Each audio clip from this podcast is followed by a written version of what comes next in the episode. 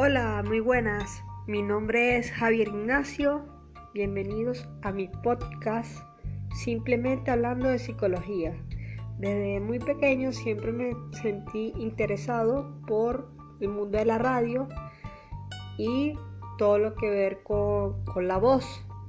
Y es por eso que he decidido incursionar en este medio del podcast Actualmente soy licenciado en psicología y por eso he decidido crear este podcast para divulgar y crear nuevos espacios donde poder contar historias, anécdotas, curiosidades sobre la psicología de manera divertida y comprensible.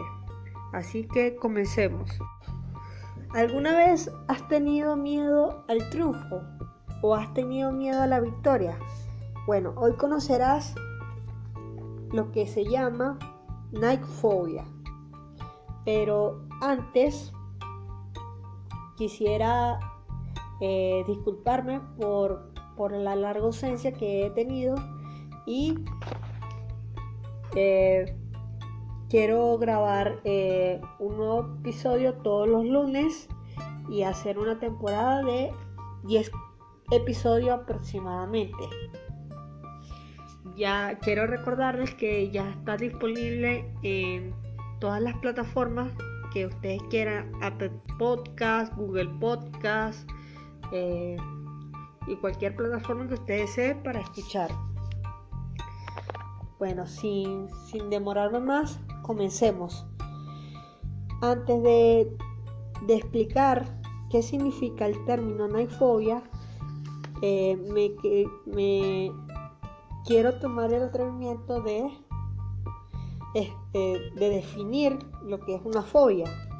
Una fobia es un miedo irracional a una persona, objeto o situación el cual nos limita hacer nuestras actividades cotidianas. Eso es la simple definición de, fobia. Y bueno, eh, me gustaría antes de, la, de recapitular un poco la historia de la marca deportiva Nike. Pero ustedes dirán, ¿pero por qué la marca deportiva? Porque más adelante explicaré la relación entre el término naifobia y la marca deportiva, ya que tienen un nexo en común.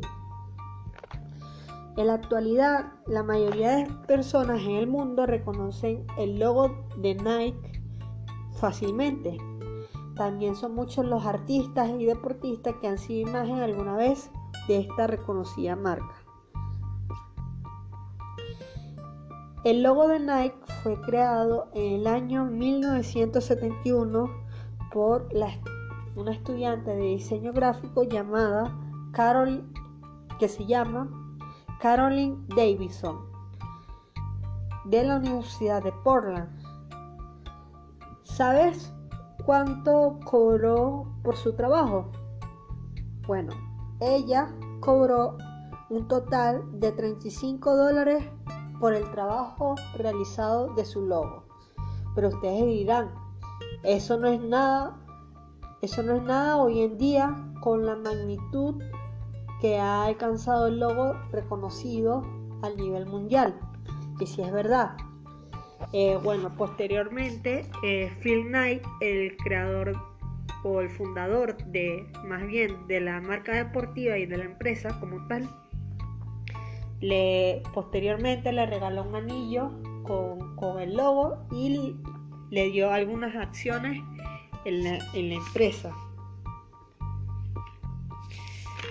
Bueno, eh, la relación entre la Nike y, el término es que tanto la, la Nike fobia y la Nike, y la Nike ambos provienen de la diosa griega de la, de la victoria que se llama Nike. Y Nike tenía tanta importancia como Zeus o Atenea, pero luego posteriormente se empezó a confundir con esta última.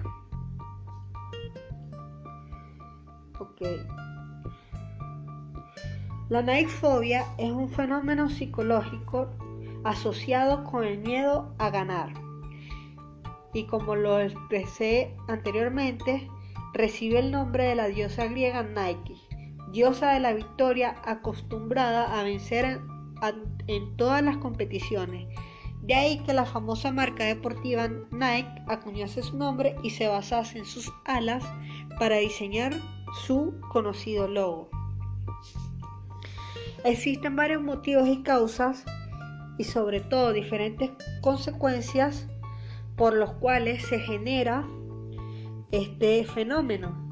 Entre ellas vemos están la educación, creencias, valores, autoestima, seguridad y también mecanismos de repetición. Los mecanismos de repetición son aquellos mecanismos inconscientes arraigados desde la infancia que, que nos generan nuestra o, nos inducen posteriormente nuestra forma de pensar, sentir y actuar, principalmente generado por eh, ya sean nuestras figuras paternas o los principales cuidadores o figuras de autoridad. ¿Cómo detectamos a una persona con este fenómeno de nightfobia? Bueno, primero suelen sentirse excesivamente ansiosos luego de haber logrado una meta importante. Por ejemplo, puede ser sacar sobresaliente en un examen, haberse graduado de la universidad o haber logrado un triunfo o quedado campeón en algún torneo pero no solo se, quiero hacer hincapié que no solo se basa en el, ámbito deportivo, sino que cualquier ámbito o situación puede generar esta condición. 2. Se observa que en muchas ocasiones cuando se está esa persona, cuando está a punto de ganar, aparecen obstáculos físicos o mentales lo que imposibilitan el camino.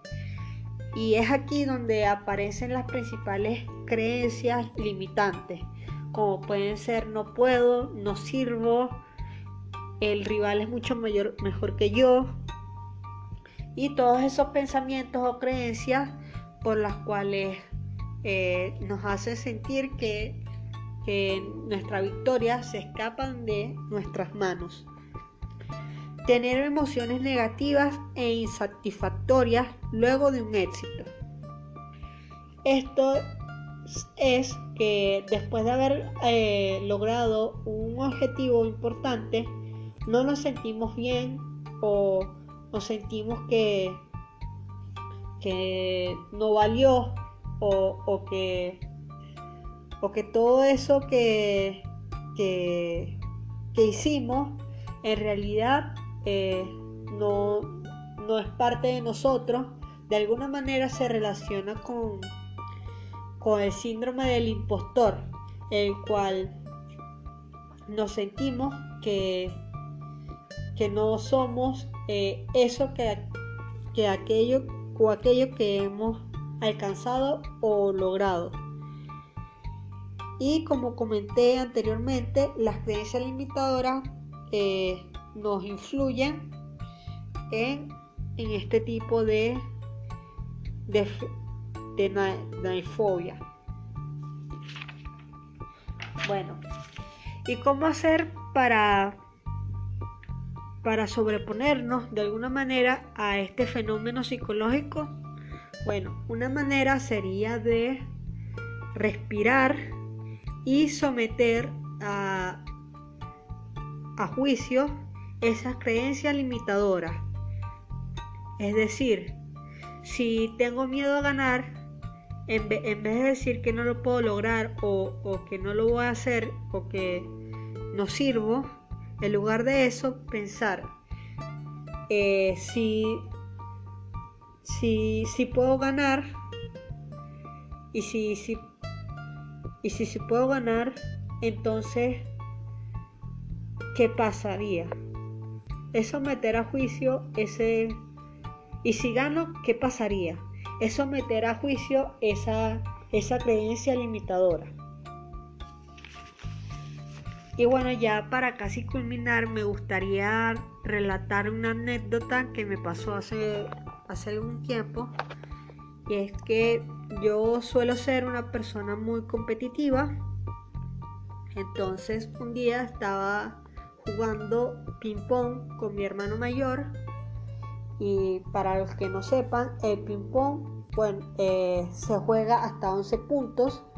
Pero eh, hasta una, puntuación de 11 puntos, pero en algunas situaciones o en, algunos casos se juegan hasta 21, pero nosotros estábamos jugando hasta 11 en ese momento y yo llevaba una ventaja de 10 a 8. Me faltaba un solo punto para obtener la victoria.